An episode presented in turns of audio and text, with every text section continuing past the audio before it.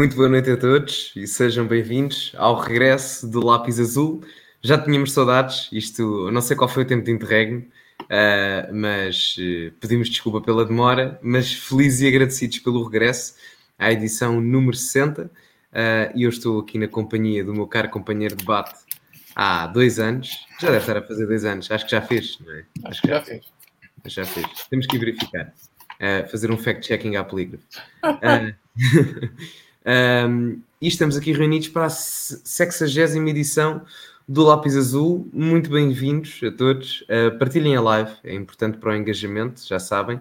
Metam like uh, e vamos ver quem é que está. o Rafael Miranda a dizer saudações homonacionalistas. Não sei se já viste isto, Miguel, acho que já. Já, já. já. Mas, olha, nós agora somos os homonacionalistas. Se há, coisa que, que nós, se, nós, se há coisa que nós temos que agradecer ao Mamadou Bá, é, é essa nomenclatura. Francisco Loureira, pá, olha, o vídeo que eu fiz hoje, não sei se já viste, eh, é direcionado a tia. Nunca pensei fazer um vídeo sobre o Gocha, mas lá está ele, portanto. Até há um comentário do Afonso Ribeiro a dizer Francisco Loureira entrou no chat, portanto, se quiseres ir lá passar e, e, e dar a tua palavrinha, estás completamente convidado. Uh, mas pronto, vou passar agora a palavra ao meu caro amigo e companheiro de debate, Miguel. Fala-nos do que é que vamos falar hoje aqui no Lápis Azul 60. Olá, Gonçalo, boa noite. Olá a todos que estão a assistir. Olha, mete mute no microfone, se faz favor. Uh, obrigado a todos que estão a assistir. Pedimos desculpa pelos três minutos de atraso, não nos matem já. E uh, hoje temos três temas, uh, os quais tem, merecem alguma atenção. um deles já, já, já devíamos ter falado, mas como não fizemos lápis, portanto, só agora é que podemos dar aqui os nossos, os nossos comentários, que é tudo aquilo que aconteceu com, envolvendo o Ministro da Administração Interna, Eduardo Cabrita, e o atropelamento que matou um trabalhador. Vamos falar um bocadinho disso, vamos falar dos enredos em volta disso e vamos falar também da mesma velocidade que o caso. Eu até, até vou fazer já aqui uma piada. O caso desapareceu mais depressa que o da comunicação social é assim uma coisa bastante interessante, que há excesso de velocidade na comunicação social quando convém. Mas continuando, exceto a CM. A CM está sempre a dar ali em cima do Cabrita, coitado do Cabrita. Um dia deste a CM, não sei, desaparece, explodem os estúdios. Há tempos de PREC. Tá, estás com o microfone em mute. Não, pá, eu, quando, quando o Cabrita for demitido, uh, ele vai arranjar um tacho como repórter na CMTV. Uh, é, é, o que vai acontecer. Ou então, piada pá, foi muito boa. Foi, foi. Ou então, pá, pelo que ele tem feito ultimamente, um papel na Velocidade Furiosa. Um deles certamente será. Esta foi muito negra. Foi muito negra. Foi um foi bocado, foi um bocado. Ele também podia fazer um bom papel no filme O Padrinho, não é? Que envolve a máfia, o caraças, que também tem coisa para isso. Uh, depois vamos falar de um caso que está aí a, a levantar, ainda não temos muitas informações, mas vamos dar aqui alguns bitites, porque mais tarde ou mais cedo quem vai pagar esta merda toda somos nós, acreditem nisso, que é o caso do Brardo e do Vieira, presidente do Benfica. Uh, vamos falar dos dois, não é? Não há muito a falar, portanto vamos falar dos dois. Uh, que está relacionado também com o novo banco, está relacionado com um monte de, de situações. Uh, e aqui nós vamos fazer os nossos comentários e já vou avisar do início que são completamente anti-futebol. Eu e o Gonçalo vamos fazer uma análise da situação social, da situação financeira e da situação que envolveu agora judicial também. Não estamos aqui para falar de futebol. Eu não gosto de futebol, vocês já sabem isso. Eu nem sei se o Gonçalo é Benfica ou se não é, também não faço ideia também acho que não é relevante para o, para o caso. Portanto, já ficam avisados que não há aqui futebol metido nisto. Uh, e isto acho que devia ser uma coisa lógica que toda a gente deveria pensar a priori, mas uh, uh, sabes, sabes aquele gráfico de prioridades no país, Gonçalo? Pronto, a coisa está um bocado estranha. E depois vamos falar de um, o último tema eu, eu até ia falar desse tema, não me informei sobre ele, eu peço imensa desculpa. Eu ia para falar com uma pessoa, até para dar aqui um saltinho e falar essa pessoa sobre o assunto, que uh, era o. Um, o uh, caramba o António Abreu de Notícias Viriato, eu não falei com ele, já devia ter falado, não falei, não tive tempo, peço desculpa, mas vou dar aqui um toquezinho sobre o que uh, aconteceu uh, com os dois alunos, filhos do senhor, do senhor Arthur, acho que vocês estão dentro disso, o Arthur uh, Mesquita, Perdi-me agora aqui um. É, é, é, não, sim, Mesquita Guimarães. A família Mesquita Guimarães. Eu tinha aqui uma folha de apontamentos, mas eu não sei onde é que ia meter. Provavelmente vou encontrá-la no final do lápis e não vai ser preciso, mas pronto, é sempre a mesma treta. As gomas eu não me esqueci que estão aqui. Uh, prioridades, não é? Olha a falar das prioridades dos outros, olha, eu sou mesmo hipócrita. O Papa Gomas e o árabe. E, e vamos. Estou mais árabe, estou mais árabe, não sei se reparas. Estás mais um, um bocado, não, estás um, um pedação mesmo. Pá, fui à praia, apanhei um escaldão. Pá.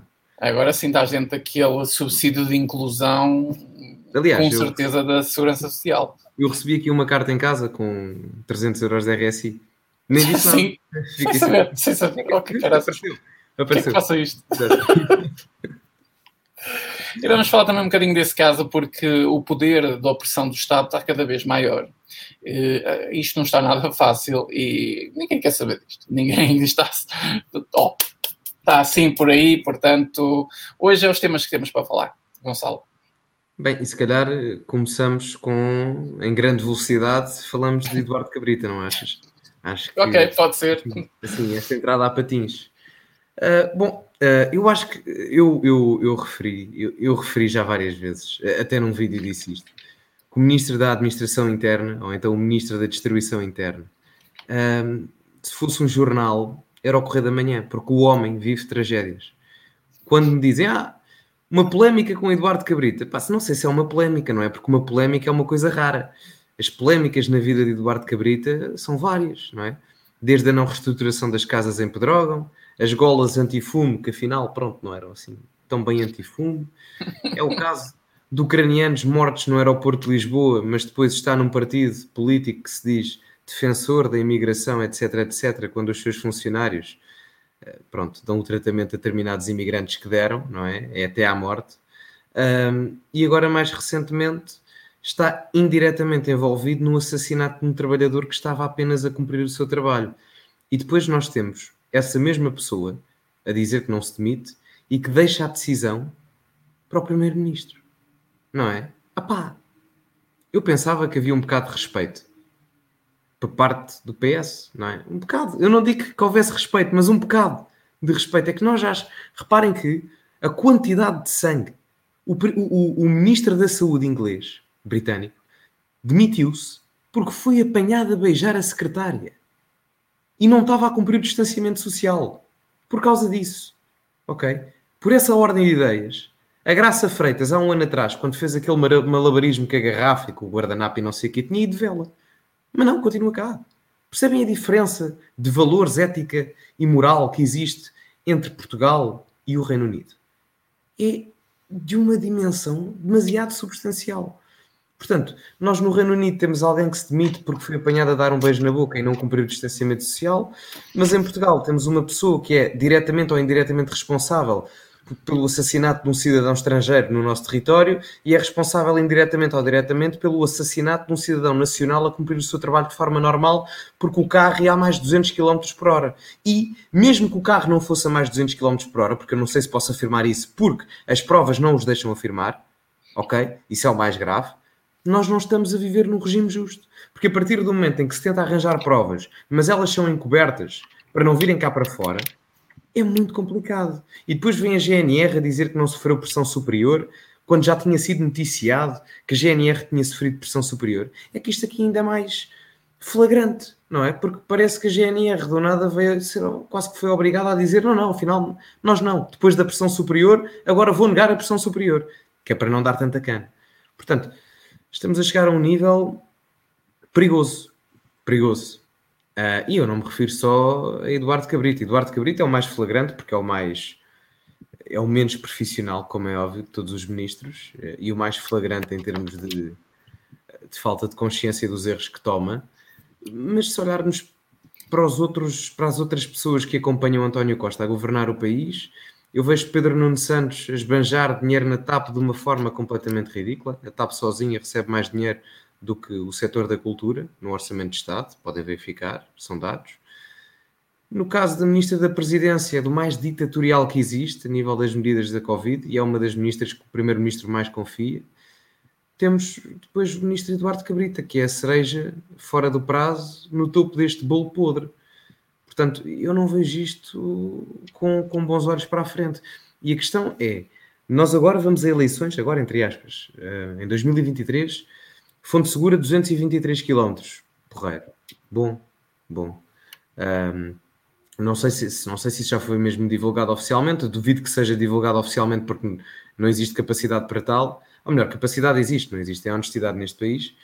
Uh, e portanto torna-se muito complicado. Nós vamos ter umas eleições agora em 2023 e a falta de governança que nós temos e a falta de consciencialização e a alienação que as pessoas têm perante o paradigma político em Portugal é extremamente preocupante.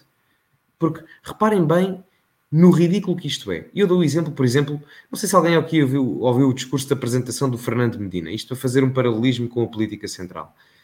Quem ouviu o Fernando Medina apresentar o seu, o seu discurso de candidatura parece que se ia candidatar pela primeira vez e fazer uma grande diferença em Lisboa, não é? Parece que o PS não governa Lisboa há 15 anos, ou mais. Portanto, achei um bocado estranho o slogan do PS agora é recuperar Portugal. Pois recuperar porque vocês o meteram no fundo do poço e andam a colocar o país no fundo do poço desde 1995. Antes até, mas mais, de forma mais intensa e fomentada desde 1995. Portanto, o problema aqui é, é obviamente, não quero que me interpretem mal, mas o problema aqui é obviamente Eduardo Cabrita, sem sombras de dúvidas. Mas o problema inicial ou melhor, a consequência do problema é Eduardo Cabrita, a maior consequência delas todas, mas o problema inicial, a raiz e o cerne do problema, parte de uma estrutura basilar muito mais central e muito mais focada na incompetência de vários ministros e do próprio Partido Socialista. E isto é uma coisa que nós aqui, estas 120 pessoas, malta, temos que partilhar a live que isto está com pouca gente, 120 pessoas não é suficiente. Um, pode, pode parecer óbvio, mas o PS tem milhões de votos no país, milhões de votos. Há milhões de pessoas que votam no António Costa porque gostam dele, acham que ele é fofinho, acham que ele é querido. Pá, não sei até que ponto é que corroborar com pessoas que matam ucranianos e trabalhadores em autoestradas porque o carro vai a 220 km, não sei até que ponto é que isso é fofinho e é querido. Não sei, para mim não é. Para mim não é. Para um stalinista, talvez seja, mas para mim não é. Miguel, eu vou, eu vou te passar a palavra. Estou, estou a sentir que estou a ficar muito tenso. Consegues-me ouvir, Gonçalo? Consigo, consigo, consigo. Um, pois não tenho muito mais a dizer depois dessa tua capacidade de, de falar do cabrita sem o tratares mal, mas falando mal, não é? Mas um, é, é realmente gravíssimo o que acontece porque este é um dos piores ministros da administração interna que o nosso país já teve. E olha que nós já tivemos aqui muita porcaria a governar este país. Este é dos piores mesmo. Não, não, ouçam, se fosse um governo do PSD, se fosse um governo do Chega, se fosse um governo de qualquer partido político, que tivesse uma pessoa que é responsável por pelo monte de problemas, que eu não vou citá-los, não vale a pena estar aqui a, a, perder tempo, eh, desde os incêndios, agora isto, é a morte do ucraniano, é um monte de... Foi o que aconteceu lá em Zemar, lá, não sei se já, não sei se, já se esqueceram da polémica, não é? A expropriação é uma coisa agora legal em Portugal. Ouçam, é um monte de problemas que não vale a pena estar aqui a citá-los a todos, muitos de nós uh, sabemos quais são, que passaram em colme e foi adiante. Isto é gravíssimo, exatamente porque o governo está intocável. Não tem um Presidente da República que pede justificações e pede responsabilidades e, e pede uh, consequências políticas uh, ao, ao Primeiro-Ministro e aos seus membros do governo. Não podemos contar com uh, a honestidade intelectual de uma pessoa como como Cabrita, esqueçam, é uma pessoa mesmo de. Eu acredito que seja uma pessoa de mal mesmo. Uma pessoa que já fez o que fez, já falhou da maneira que falhou, disse as coisas que disse. E neste último caso que aconteceu com este trabalhador, tentou, tentou culpar o próprio trabalhador, atrasou a imunização e acreditem numa coisa: se tudo tiver o alcance do, do desse homem, aquela família vai ficar desgraçada. Nós não fazemos ideia como é que se sente hoje essa família. Foi uma família que ficou completamente destroçada. Isso para nós aqui, mandar uns bitites, ah, passa ao lado e tal, ah, maldito, uh, maldito um, governo, não sei o quê, Eduardo Cabrita é um irresponsável. É muito fácil nós falarmos. É muito fácil nós falarmos. Agora, imaginem a situação da família. Imaginem que eram com a vossa família. Coloquem-se no, no, lugar das pessoas, pô. Ainda por cima, o, o, o fulano teve a, a, lata de nem sair do carro quando aconteceu aquilo. Ainda foi escoltado pela GNR. Nitidamente a GNR foi pressionada e depois vem dizer que não. Há um, há um grande jogo dentro do, de, das organizações portuguesas, desde as forças de segurança a qualquer outra. Toda a gente sabe isso. E não há porcaria de um jornal que faça uma investigação séria, que faça um escrutínio sério e que ponha a boca no trombone, como se costuma dizer, e fale de tudo, tudo isto. É, é a CM que tem falado disto, gente. A CMTV e o jornal assim como o canal televisivo, é que tem que falar disto. O canal que nós mais fazemos bullying. Nós somos uns idiotas por estar a fazer bullying à CMTV. Porque ultimamente, nos últimos tempos, a CMTV, mal ou bem, não tem deixado de abafar alguns casos. Claro, continua com a treta do politicamente correto, não sei o quê. Quando os ciganos fazem coisas boazinhas e bonitinhas, escrevem lá bem esparrachado, cigano, assim, assim, assim. Quando eles fazem merda, é um grupo de jovens como vocês sabem, não é? A linguagem é uma coisa fantástica. Sim, a CM ainda faz essas coisas. Mas eu não vi mais ninguém, olha, a pressionar o Sócrates quando foram julgamentos há relativamente pouco tempo. Que tem uma jornalista e eu causando uma indigestão ao nosso, ou uma congestão uh, ao nosso ex-primeiro-ministro completamente inocente, segundo o juiz Ivo, Ivo Rosa.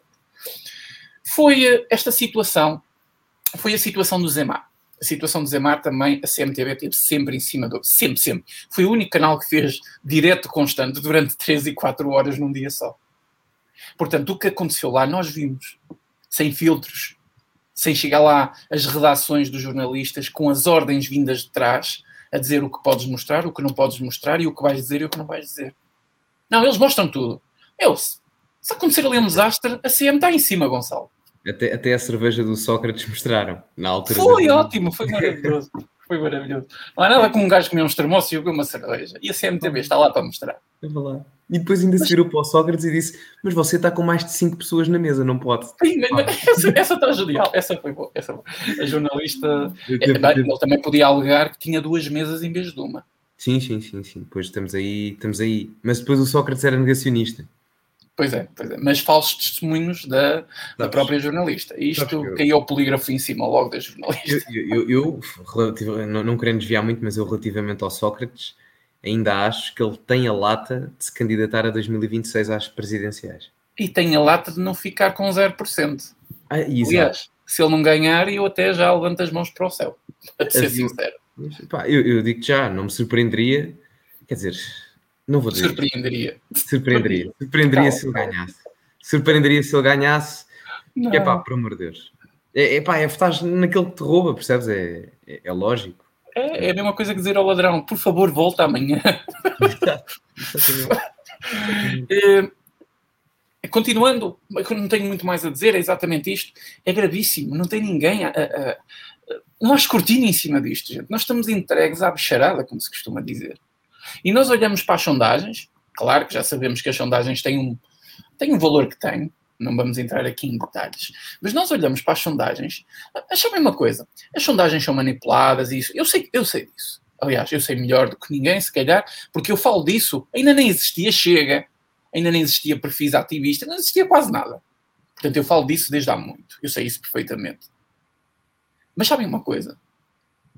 Quando eu analiso as sondagens que saem regularmente pela comunicação social, o meu primeiro pensamento é: vamos fazer aqui um desconto à manipulaçãozinha barata. Mas sabem uma coisa? Eu não faço tanto desconto assim como muita gente faz. Porque o nosso povo é mesmo capaz de ser estúpido ao ponto de mandar sondagens daquelas para fora. É que nem é preciso fazer uma manipulação tão de lata Percebem? Aquela manipulaçãozinha, um gajo percebe que está a acontecer, porque o povo português é tão estúpido que não precisam fazer isso. Desculpem dizer isto, eu também sou português, estou-me a ofender a mim também. Mas é, não, somos. Somos os é ingleses. Vou dizer uma coisa, Gonçalo. Hoje eu estava com uma pessoa, um familiar, que não estou regularmente e até fiquei contente por ter estado. Só que o assunto levou para a vacina. É, maldita a hora quando puxa política. É Porque isto para mim é política. Pois, exato. Era isso que eu ia dizer. Isto nem, nem devia ser política, era uma questão. Olha, então, eu estava a almoçar. Estávamos muito bem a almoçar e uh, de repente passou lá para as reportagens de vacina. Uma reportagem, duas, três, quatro, cinco, seis, pelo menos umas sete reportagens seguidas sobre vacina. Uh, sobre uh, aquela, aquela constante injeção de manipulação em cima da cabeça sim, da pessoa. propaganda. Eu, eu não vejo é telejornais é quase mas vi no outro dia, tive. Ah, é verdade, para quem não, ainda não sabe, tô, tô, já estou licenciado, espero eu, ainda não recebi as notas todas, mas se tudo correr bem. Parabéns! É, Deves-me outra francesinha. Outra francesinha. quando, agora, agora vou para mestrado, quando acabar, dou-te dou dou outra. Eu já estou a ver para aí oito ou nove francesinhas. Olha o meu filho. Exato, Só... exato. Uh, não, e por acaso eu raramente vejo telejornais, eu acompanho as notícias online, YouTube, pouco mais do que isso. Um, de vez em quando faço raramente umas pesquisas no Twitter, uh, tem que ser, infelizmente, aquilo, houve aquilo é entrar no inferno e voltar para trás. Uh, pá, odeio aquilo. Obrigado, Ana Paula. Obrigado. Obrigado, Andreia. Obrigado. Obrigado, e acho que o Renato, o Renato, o habitual. Aí a malta toda. E obrigado, pessoal. Tento a, a, aqui a massajar o beco. Obrigado. Um, agora perdi-me no que é que ia dizer. Um, eu ia dizer o quê? Ah, do telejornal. Ah, e por acaso. Telejornal. Não costumas ver, mas. Sim, tive que fazer uma noitada quase direta para entregar o trabalho. Espero que a, que a minha professora dessa cadeira não esteja aqui neste momento. uh, oh, que mas, mas, mas ficou bom até, portanto. Um, e eu vi alguns telejornais, tínhamos, estávamos em grupo a fazer o trabalho e, e tínhamos a televisão ligada. E enquanto estávamos a jantar, eu estava a ver o telejornal um, e eu já não vi um telejornal há meses. E eu fiquei perplexo.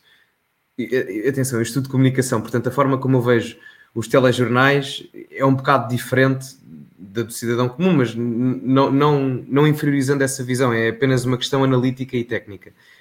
E normalmente, quando se apresenta um, um telejornal, há segmentações, ou seja, começamos normalmente com o tema mais mediático do dia, tudo bem, eh, e depois, se esse tema mais mediático tiver raiz ou, repercussões, uh, extrai-se todo o tema até acabar esse segmento. E depois passamos para. Vamos imaginar que o tema do dia hoje era o Vieira. Ok.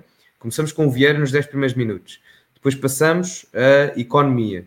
Depois passamos a cultura. Depois passamos a desporto europeu 2020, etc, etc.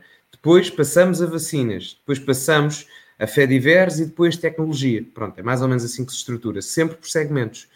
O que aconteceu nesse telejornal, que eu devido que seja, não, não, não, de certeza que não foi um acaso, que eu só vi aquilo e aquilo aconteceu, o que acontecia é que durante todo o telejornal, durante todos os 75 minutos mais ou menos da durabilidade do telejornal, a temática Covid era sempre implementada de X a X tempo. Ou seja, eu já não me recordo se o telejornal abriu com Covid, mas das primeiras notícias foi com Covid e vacinação. Portanto, o telejornal abre, ou das primeiras três notícias, com Covid e vacinação. Há uma pausa para ir para a política e a economia, ou cultura. Faz-se as três. Volta a Covid e vacinação, e pandemia, não sei o que, etc, etc. Depois, desporto, de e tecnologia. Depois entra Covid e vacinação e etc. E até os próprios de tinham coisas relacionadas com a pandemia. Ou seja, é um empurrar de conteúdo mediático propositadamente feito pelo editor do telejornal, que quem eh, conhece quem está por trás, eh, conhece, entre aspas, o trabalho de quem está por trás, repara. E, portanto, isto não é inocente. Isto não é inocente. Se, eh, comecem a fazer, se quiserem fazer esse exercício, peguem numa folha de papel, construam uma linha, desenhem uma linha e vejam os tópicos. Segmentem na linha de papel e segmentem os tópicos se o tópico da pandemia, do Covid e da vacinação não estiver todo num segmento só de 5 a 10 minutos, então nós estamos a falar não de informação, mas de doutrinação e propaganda. Foi isso que aconteceu naquele telejornal e em todos os outros. Eu, felizmente ou infelizmente, não tenho conhecimento dessa realidade porque não vejo telejornais da televisão, uh, mas é isso que acontece. Portanto, eu recordo, por exemplo, no telejornal de 29 de setembro de 2019, se não estou em erro, na hora do almoço da RTP, um, dias depois de seguir à eleição, a segunda notícia, uh, num dia, curiosamente, em que houve um adiantamento muito importante da Operação Marquês. Uh, a segunda notícia, a Operação Marquês abriu, a notícia do telejornal, um, com dois minutos de notícia, a Operação Marquês, que é super complexa, abre com dois minutos, e a segunda notícia do telejornal da RTP é o primeiro-ministro que andou de comboio para ir beber café à margem sul com senhoras que tinha prometido se ganhasse as eleições. Está tudo parvo. Percebem o que eu estou a dizer? Estas manipulações uh, são, são ridículas. E mesmo, mesmo eu que estudo comunicação e que percebo estas manhas, e porque isto, isto faz-se, ok? Isto faz-se. Uh, mesmo quem nos ensina não, não explica propriamente isto, ok? Eu já tive cadeiras de comunicação uh, e relacionadas com política e não só, uh, e comunicação visual, etc, etc, e sempre, e até psicologia da comunicação, uh, e, e, a verdade é que perdíamos muito mais tempo a falar de populismos, ah, o populismo e tal, e parecia ali um debate de café, só faltava um bitoque a cada um e um palito na boca, porque no fundo não havia assim tanta matéria académica para se debater o que é que era o populismo. Não é? Mas depois estas gigas jogas a nível da exposição dos telejornais, da forma como a notícia é dada, consoante aquilo que é a matriz ideológica e edição de um determinado jornal e um determinado jornal, se calhar já não há assim tanto tempo para dizer isso. mas, mas pronto, reparem nisto, reparem nisto e vejam o quão facilmente isto é, é manipulável. Uh, sim, eu também já, eu, acho, eu, eu não quero ser vacinado, uh, eu já vou dizer isto outra vez. Um, eu não quero uma vacina experimental. Uh, quando a vacina estiver efetivamente testada e eu souber os efeitos a longo prazo, porque segundo vários institutos e vários estudos realizados, as vacinas demoram 10 a 15 anos uh, para serem testadas a nível e, e, serem conhecidos os seus efeitos a longo prazo. É claro que com uma pandemia esse tempo é encurtado, mas não me peçam para confiar quando esse tempo é inferior a um ano. A primeira vacina administrada em Portugal foi a 27 de dezembro. Vamos a 7 de julho. Okay? Foi há pouco mais de meio ano. Não me sinto confiante a fazê-lo. Essa é a verdade. Portanto, não, não quer ser vacinado agora e antes que comecem com a história do negacionista, por favor, não. Eu tenho as vacinas todas em dia. Ainda há pouco tempo atrás liguei para a Saúde 24 a perguntar quando é que tinha que levar a do tétano. Isto não há mal dizer porque é igual para toda a gente. Eles mudaram o plano de vacinação, já não se toma. Um, já não se toma aos 20 um, e agora toma-se aos 25, alteraram aquilo. Uh, portanto, é, há uma diferença entre ser contra a vacinação e ser contra a obrigatoriedade desta vacinação, quer seja direta ou indireta. Quem quiser ser vacinado, meus amigos, não julgo, estão no vosso pleno direito, à vontade, respeito a vossa decisão. Agora, também quero que respeitem a decisão daqueles que não se sentem confiantes a tomar uma vacina com caráter experimental e com menos e com pouco mais de meio ano de implementação no mercado. E essa compreensão não existe. Aliás, o Observador lançou uma notícia há dois dias atrás que dizia que os restaurantes agora, aliás, não eram os restaurantes, porque os restaurantes não querem isto, como é óbvio, mas o governo estava a pensar em implementar um decreto-lei que obrigava os restaurantes a pedirem testes à entrada nos jantares de dias não, úteis. Não úteis. Ou é certificado. É o certificado. Ou certificado. Isto é ridículo. Não, mas a notícia foi passada como isso já está, está a ser implementado, não como ser uma experiência. Mas eu vi isso. Os restaurantes querem isso? É a minha questão. Não, não me pareceu. Não me pareceu. Claro que. Claro que não querem. Não vou as, as, reportagens onde eles mostram algum desconforto, claro que não.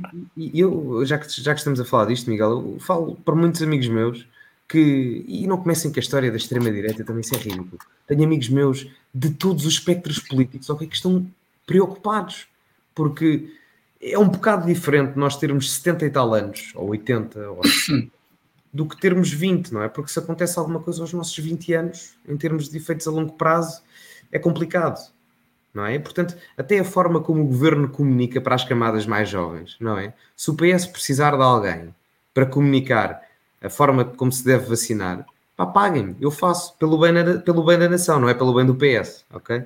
Portanto, a forma como deve ser conotada a comunicação não é ao estilo da União Soviética, parecem folhetos de propaganda do Stalin. É ridículo o que se faz, não é? Uh, ou então das formas indiretas que fazem com determinados uh, youtubers, mas pronto. Um, e portanto a medida tem que, ser, tem que ser feita de forma diferente. Nós olhamos para outros países europeus, reparem, por exemplo, na, na Inglaterra ou no, no Reino Unido. Boris Johnson vai levantar restrições para toda a gente, vacinados e não vacinados. E é muito mais fácil, muito, mas muito mais fácil, a partir do momento em que um governo diz: meu amigo, tu tens a tua escolha, tu podes fazer a tua escolha, portanto, a confiança está do teu lado. Nós não vamos impingir isso. Em termos comunicacionais, isso faz uma diferença brutal. E eu vejo pessoas a criticarem o Boris Johnson por querer dar liberdade ao povo. Mas o que é que vocês querem? Pá, peguem numa máquina do tempo, vão para o Turcomenistão, para o Tajiquistão, para a Geórgia, para a Arménia, vão para a União Soviética, vão para a Alemanha nazi, vão para Frankfurt em 1942. Vocês criticam a liberdade que está a ser dada por parte do Primeiro-Ministro à sua população. Ok? E atenção, o Boris Johnson, se não querem usar máscara, não usam máscara, mas se querem usar máscara, usam máscara. Escolha, liberdade de escolha. E aqui não temos essa mentalidade. Estamos muito mais, em termos. É uma coisa que eu gostava de conseguir mudar no paradigma português. Talvez conotar-nos mais com o paradigma anglo-saxónico da liberdade do que propriamente com o cariz francófono. Eu creio que existe muito mais relação da nossa cultura com aquilo que é a França, apesar da Inglaterra ser uma nossa, aliada, a nossa a, a aliada mais antiga do mundo, uh, neste caso com Portugal, e eu gostava que houvesse essa mudança de paradigma, porque a mentalidade é extremamente diferente e era muito mais vantajoso para nós termos esse tipo de mentalidade. E a, e a Grã-Bretanha, o Reino Unido neste caso, está a provar que se calhar sair da União Europeia terá sido uma vantagem, porque aqui discutimos a legislação do poder transnacional em Bruxelas, limitando a liberdade de soberania nacional em Portugal e em todos os outros países. Quem diz Portugal, diz Espanha, diz Hungria, diz etc, etc. Isto não é vantajoso. Esta União, esta União Europeia, eu repito, esta, esta União Europeia não é vantajosa. E, portanto, tem que haver reformulações. Portanto, eu estendi-me aqui um bocado, Miguel, eu passo-te já a palavra. Uh, como tocaste no tema, quis, Sim, quis só aprofundar. Não, eu vou acabar a história que eu estava a contar, que eu vou de encontro ao que tu estavas a sim, dizer, sim, sim. No, do meu almoço de, de família, que estava tão contente e de repente fiquei tão triste. Mas eh, antes, deixa-me dizer-te uma coisa: é de facto medonho que a população portuguesa, e não só Portugal, tens razão, a, população francesa também faz isso, de parte a espanhola, mas a espanhola reage muito mais depressa. Mas eh, basicamente nós estamos. Eh, a atitude do povo português, de momento, em relação à pandemia e a todo este totalitarismo autorizado, está a ser basicamente aquilo que acontecia nos anos 30 na Alemanha na Alemanha, quando Hitler teve que vir para salvar a Alemanha. Que salvou economicamente, aparentemente, acho que sim, não, não tenho sim, esses conhecimentos. A taxa de desemprego mas, diminuiu, mas uh, para quê? Para, para meter as pessoas em campos de concentração, não é? Para meter os judeus com a estrelinha? Pá. Mas uh, o povo alemão, à altura, também uh, foi uh, um, um, um uma estratégia importante do, do, do, nazismo para, por exemplo, exatamente colocar a estrela de David no, nos judeus. Essa purificação racial foi quase autorizada pelo povo alemão. Foi quase autorizada pelo povo alemão. Se vocês estudarem realmente o que foi o, antes, o pré acontecimento da, da, dos conflitos da Segunda Guerra Mundial, vocês vão perceber exatamente isso. Foi o povo alemão que quase autorizou a tudo isto dentro da Alemanha. E nós estamos a autorizar esta gente a fazer a mesma coisa. Só que no tempo, da, só que nos anos 30, na Alemanha, uh, era pelo bem da nação e para a nação. Hoje continua a ser para o bem da saúde pública. Quer dizer, gente, a partir do momento que uma vacina ela funciona. Eu não, eu, não, eu não vou discutir aqui que eu não sou médico, não sou. não, não percebo nada disso, mas, mas eu tenho dois dedos de testa. Uma pessoa que toma vacina consegue ser infectada, consegue infectar o próximo, ainda consegue ser internada. Então, o que é que está a fazer a vacina? Quer dizer, se eu tomasse a vacina para hepatite B e apanhasse hepatite B, não, não valia a pena tomar. Já agora, para esclarecer, eu tenho as vacinas todas também, como o Gonçalo, eu não sou negacionista em relação à vacinação, eu tenho as vacinas todas. É por acaso esta questão que o Gonçalo falou de mudarem a idade aos 25 e não sei o quê. Eu também fui informado sobre isso. Eu, porque, porque tenho um problema de saúde, tenho que levar uma dose a mais do que, do que vocês. Uh, portanto, minha, a minha continua exatamente o mesmo plano, mas eu sabia que estava alterado. E uh, sim, nós podemos ter hepatite B, podemos ter outro tipo de doenças que, o qual estamos vacinados, mas há uma diferença Nós não morremos delas como as pessoas morriam antes desta vacina. Estamos a falar de doenças gravíssimas, não vamos comparar hepatites e outros tipos de doenças, BGRZ por aí fora, uh, comparar com Covid-19. Ok? Porque isto é um tipo de doença que ela é implacável, sim, para os mais fracos, mas o nosso organismo tem todos os meios necessários para combater isto. Enquanto hepatites e por aí fora, e doenças mais graves, não tem a pessoa morria a sangrar se fosse preciso, como a febre amarela, febre aftosa e por aí fora. Okay? Portanto, não vamos comparar aqui as coisas uh, e uh, estamos a falar de uma altura em que as vacinas elas não tinham interesse de, de, de, contacto político. Claro que os políticos aproveitavam a propaganda quando as vacinas apareciam, mas era propaganda política, mas não da maneira como é feito hoje. Isto é tudo um plano completamente novo que está a acontecer. E as pessoas não percebem isto. E estão a autorizar exatamente isto que está a acontecer. E, agora fazendo aqui uma ponte, para eu terminar também a minha, a minha, o meu assunto sobre, sobre esta questão, que nós fugimos um bocadinho, mas também acho que é interessante falar destas coisas. Como eu estava a dizer, e também vou de encontro ao que estava a dizer o Gonçalo, estava a almoçar com a família e no telejornal, depois de seis, sete, oito reportagens sobre vacinação, Covid, vacinação, Covid pelo mundo, eh, a nível internacional, a nível nacional, todas as formas e feitios, uh, deu uma reportagem de uma da GNR, ou penso que foi a GNR ou a Polícia Judiciária, que fez uma operação qualquer onde apanhou um monte de. de pronto, era uma operação de, de, onde. Como é que eu ia dizer?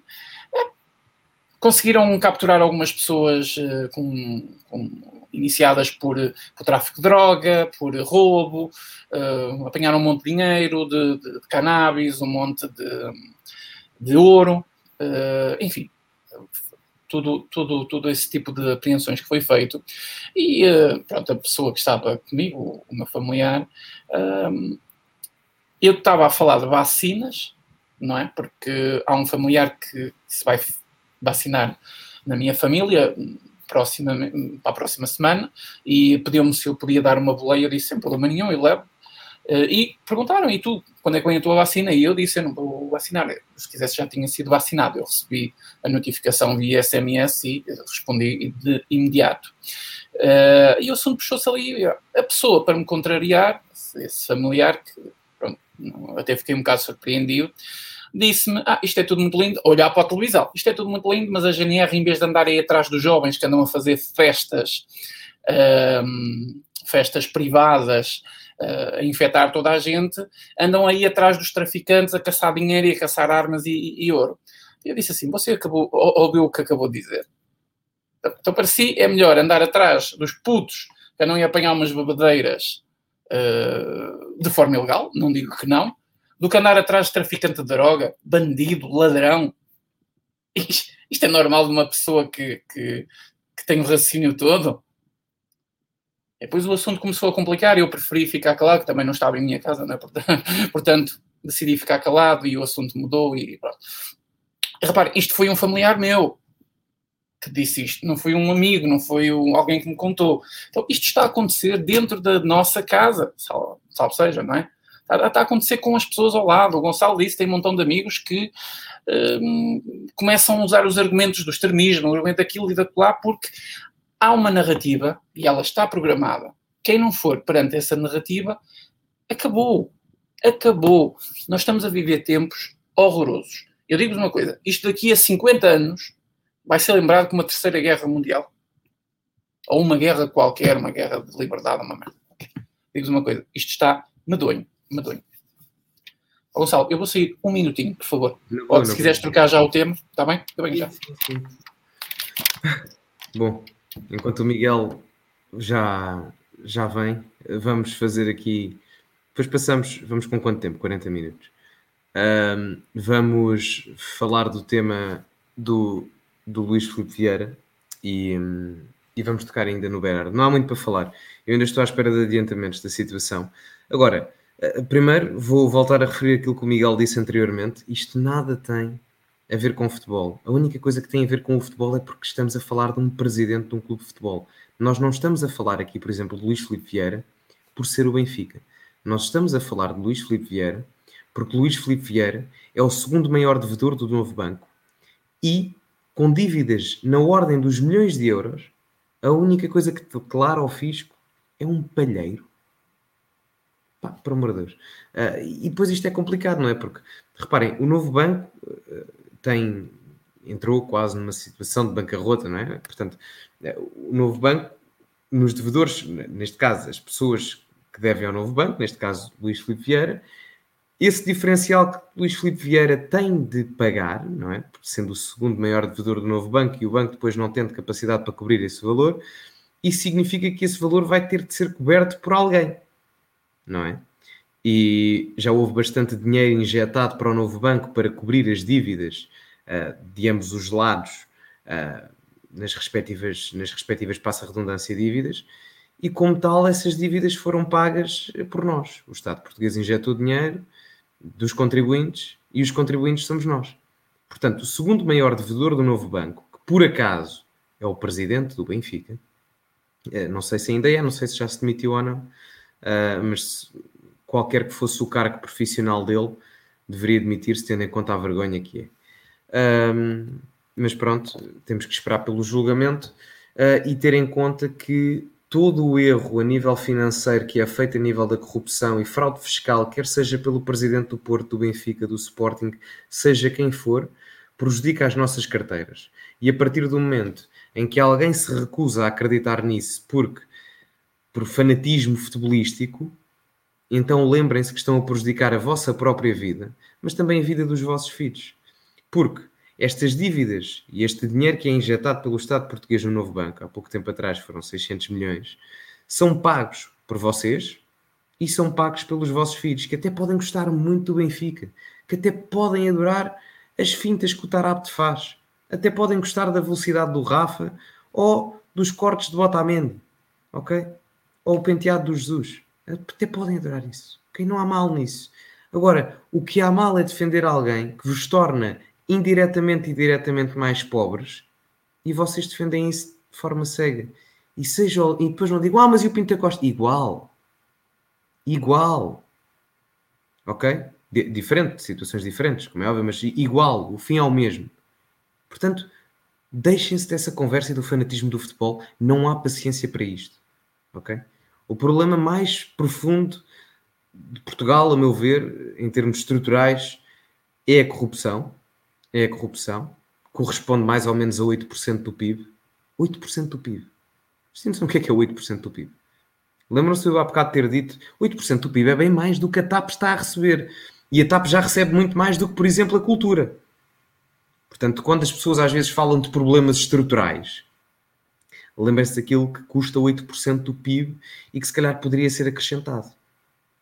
Okay? Lembrem-se quando o SNS não tiver capacidade resposta aos doentes, ou quando as escolas tiverem as telhas do chão a saírem porque não há dinheiro de investimento por parte do investimento do governo central, lembrem-se que esse dinheiro não existe, porque há 8% do PIB português que é desviado para crimes de corrupção, todos os anos.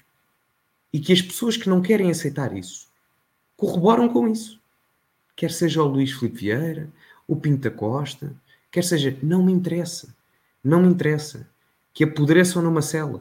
Não me interessa. Estas pessoas indiretamente tornam a vida de muita gente pior. Ok?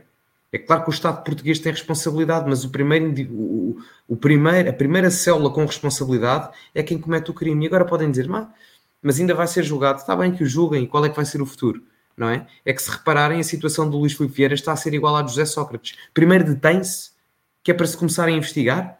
A investigação não deveria começar antes de se deter a pessoa, não é? Que é para agora Luís Filipe Vieira conseguir dizer a não sei quem, indiretamente ou diretamente, ah, apaga aí estas provas, isto e acolá, não é? Pergunto-me, pergunto-me. É que foi o que aconteceu com José Sócrates, é o que vai acontecer agora e porventura não aconteceu com Berardo porque conseguiu pagar a calção com o dinheiro que roubou. Miguel, eu fiz aqui um, um, um resumo, podes, se quiseres, agora, porque também não há, ainda não há muito, muito desenvolvimento ainda. Exatamente. Um, eu, eu não vou falar do caso em si, eu vou falar daquilo que envolve o caso. Uh, exatamente como fiz há pouco com o, o Cabrita. Uh, a primeira coisa é que eu ouvi parte do que o Gonçalo disse e o que eu ouvi deixou-me bastante desagradado. Porque, desagradado no sentido, eu concordo com ele e, e uh, é um problema. é que as pessoas colocam o, o, o fanatismo, neste caso futebolístico, não é político, eh, aliás, colocam o fanatismo político acima do fanatismo uh, ideológico.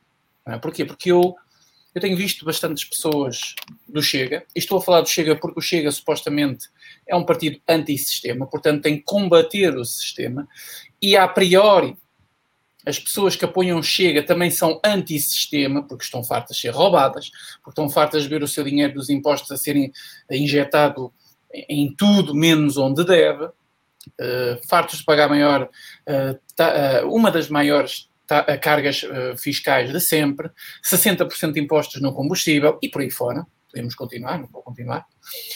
Eu tenho visto essas pessoas ligadas ao Chega, por isso é que eu estou a falar do Chega eu tenho visto algumas pessoas e assim a passar no meu, no meu feed. Eu não comentei, não dei likes, não fiz nada. Eu só vi.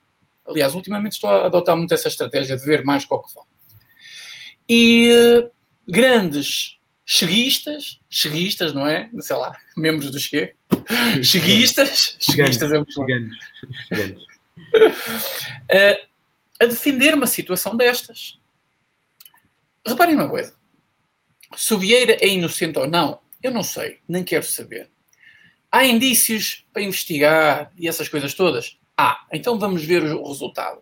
Mas isto, em país nenhum sério, pode acontecer exatamente o que disse o Gonçalo, que aconteceu com o Sócrates.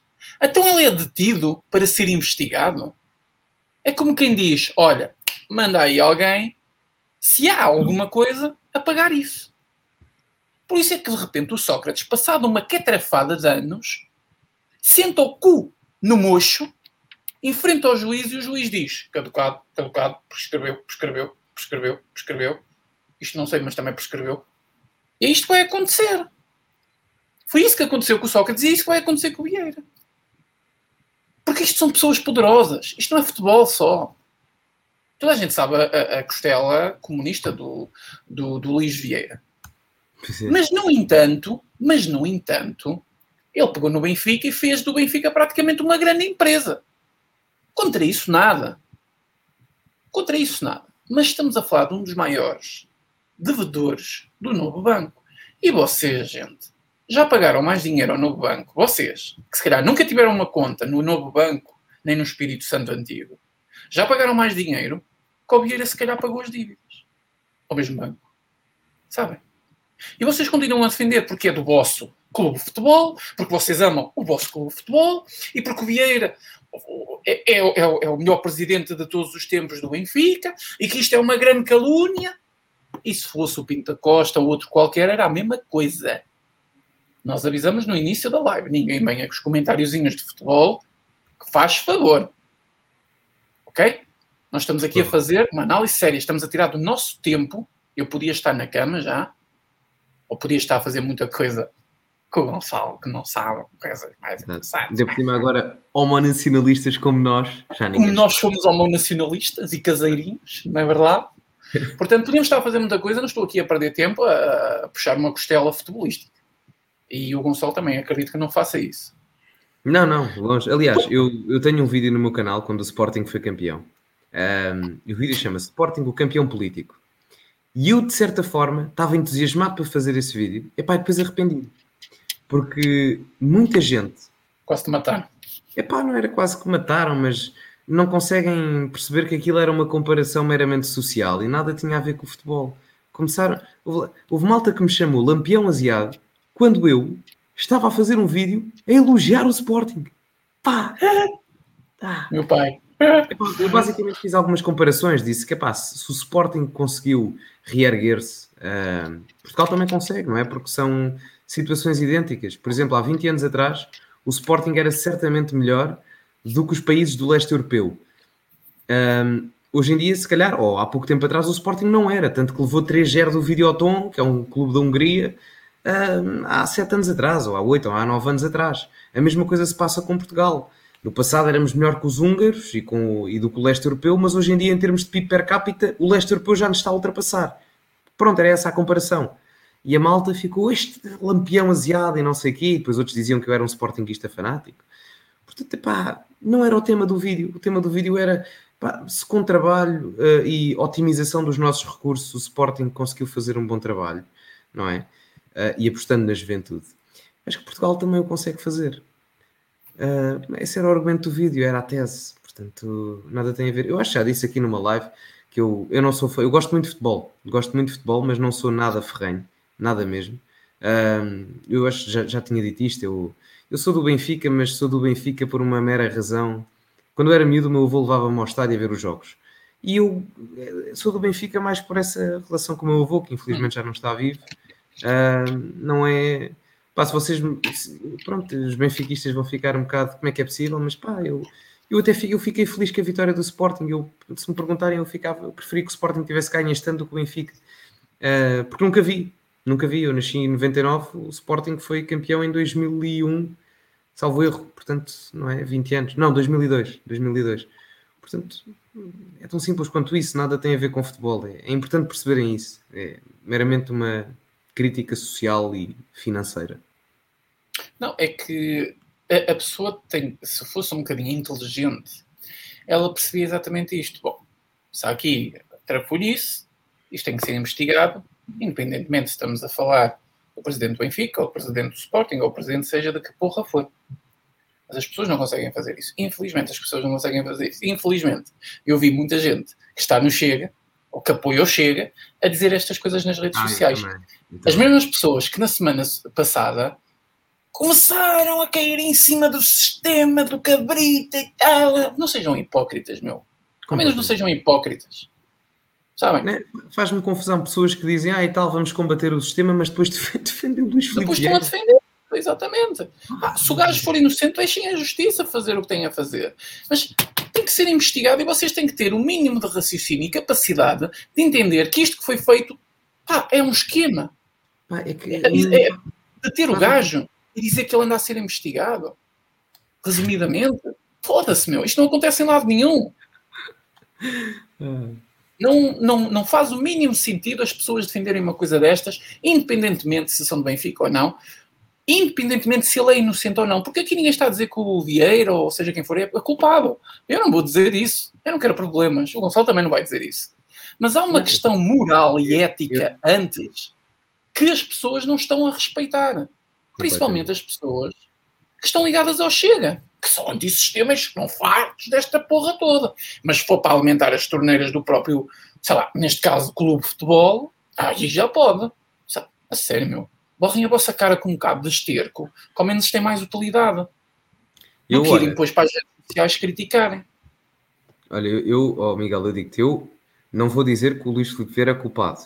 Agora, acho muito estranho que alguém tenha em seu nome apenas um palheiro e consiga ser o segundo maior devedor de um, dos, de um dos maiores bancos portugueses. Mas ah. certamente, ah. mas deve haver certamente uma justificação.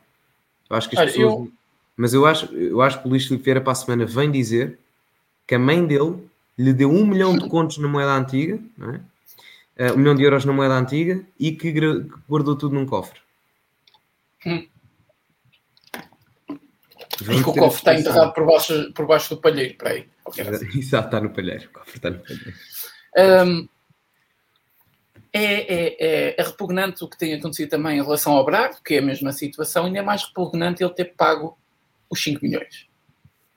Ah. Isso é nojento. Isso foi muito nojento. Sabe, eu, oh Gonçalo, eu disse isto e quando eu disse isto ficou toda a gente a olhar para mim. Ricardo Salgado. Ah, 7 anos, Sim, também. 2014, acho, mas, mas esta situação do Berardo, olha, sabes-me dizer o número de money que ele deve? É à volta de meio milhão, não é? São 500 mil. Eu acho que até é mais. Não, não tenho a certeza, tenho que ir verificar, mas eu acho que é mais. Então, eu, eu disse assim. Mais, mais, acho que é muito mais. Eu disse assim, estava, estava à mesa. Com... Ele, ele ou a fundação? Sei lá, eu, eu, mas eu disse isto assim porque eu não sabia o valor certo, então eu disse assim. Eu vi essa cena dos 5 milhões e disse: caramba, 5 milhões não é brincadeira, mas o gajo é, paga isso como eu pago um euro de estacionamento. Ok? Eu pago um euro de estacionamento. E eu disse assim: olha, eu se fosse juiz e se tivesse decidido sobre estas medidas, eu colocaria pelo menos 500 mil euros de calção. Assim, pelo menos já recuperávamos parte do dinheiro. Não, eu não sei se. o, o, que ele devia era muito mais. Ah, mas, mas pronto, eu disse 500 mil. Ah, eu okay, disse 500 sim, mil, não sabia. Pronto, eu disse 500 mil. Uh, e deixei claro, já recuperávamos parte. Aquilo é mais. Acho que é entre 500 milhões e mil milhões, uma coisa assim, mais ou menos. Mas eu disse 500 mil, assim, Sim, para, sim, foi para, para fazer a piada. Mas é muito dinheiro, de facto, está muito distante disso. Hum, eu não disse 500 mil euros, eu disse 500 milhões, não foi 500 mil. Eu meti para aí 500 milhões e pronto. Já recobrávamos parte do dinheiro. Se ele pagou, esse dinheiro ia direitinho para os sítios onde tem que ir. O que é que acha? Ah, és tolo, a justiça não pode fazer isso. Não sei o que é, este país não funciona assim. Tá, ok, isso é a mesma coisa que mandar o homem ficar preso. É, isto não é liberdade, não sei o que é. Pá. As pessoas, as pessoas me responderam. Eu, pronto, está bem. As mesmas pessoas que há meia dúzia de dias, que são colegas e amigos de familiares, não sei o quê, discutiam comigo que a vacina devia ser obrigatória. Ultimamente eu tenho assistido a tanta coisa na minha vida que eu. Oh meu, eu- mas vale estar calado, porque a minha saúde não é muita para eu estar a perdê-la com estas merdas, sabe? Gonçalo? Pá, eu acho que depois de nós já estarmos minimamente enervados com isto era, e tendo em conta o tempo da live, que é 56 minutos, se calhar falávamos do último tópico. Queres começar Sim, tu? sim. Eu pensei que até ia já acabar a, a- a live, mas pronto. Não, falamos do último tópico. Dá-me só aqui um segundo que eu vou abrir a, a- a notícia do. Do, Viriato. do Viriato, sim. Um grande abraço para o António Abreu, se ele assistir Um a grande isto. abraço, António. Tenho que falar contigo porque quero que tu venhas aqui falar sobre isto, ok? Vê se não me esqueço de mandar-te uma mensagem amanhã. Vê se vens ao Porto pagar um copo, mais depressa que que vem o Gonçalo. Olha, mas eu digo já, já, já uma coisa que, sinceramente, eu acredito mais que o Gonçalo faça uma conta de Instagram do que o Cabrita se despedir, demitir. Ah, isso também eu. Isso também não é difícil. Pá, também, Miguel. Também. Olha que. Olha que. Já tens mais duas. Gonçalo, sabes alguma coisa deste caso? Do quê? Do... Ah, sei, eu, eu fiz um vídeo, não, não este ano, mas o ano passado fiz um vídeo sobre isso. Ahm, e, Mas e é recentemente. Estás a par do que Recentemente. aconteceu? Não, o, o, o que aconteceu novamente, inicialmente eles tinham sido passados de ano pelo tribunal, não foi? Mas agora foram reprovados novamente e foram novamente Exatamente. alunos de quadro de honra. Não é? Exatamente. A Vamos é... reprovar alunos bons, se faz favor. Exato. Ora bem, o, o artigo do Notícias Viriatos está aqui.